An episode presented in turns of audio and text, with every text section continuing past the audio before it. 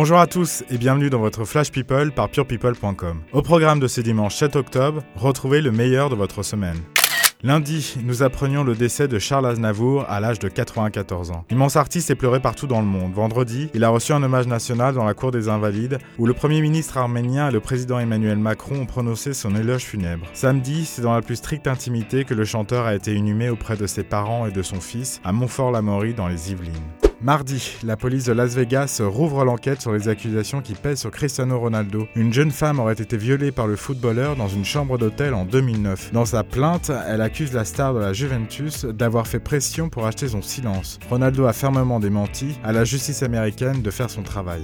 Cette semaine marque le grand retour de Kate Middleton sur le devant de la scène. La duchesse de Cambridge a visité une école de Paddington, près de Londres, pour son premier engagement officiel depuis la naissance du prince Louis. Cela faisait 5 mois que l'épouse du prince William était en congé maternité. De son côté, Meghan Markle s'est rendue pour la première fois dans le Sussex sur ses terres. Harry et son épouse ont rencontré les habitants du comté dont ils portent le nom depuis leur mariage. Le duc et la duchesse de Sussex, donc, ont été chaudement accueillis dans la station balnéaire de Bognor-Regis. Jeudi, Laurie Pester a publié son autobiographie, intitulée Les choses de ma vie. Ce livre aborde des sujets très intimes comme l'endométriose. La star de Demain nous appartient raconte avoir été diagnostiquée lors d'une grossesse extra-utérine. La chanteuse et actrice espère que son témoignage aidera d'autres jeunes femmes. Autre témoignage à retrouver en librairie, celui de Marc-Olivier Fogiel. Dans Qu'est-ce qu'elle a ma famille? Le journaliste se penche sur le sujet de la gestation pour autrui. Fogiel raconte son parcours pour fonder une famille et la naissance de ses filles Mila et Lily, nées grâce à la GPA aux États-Unis. Dans le magazine Elle, il explique que son désir de paternité avait rejailli après l'horreur dont il avait été témoin lors du tsunami de 2004 en Thaïlande.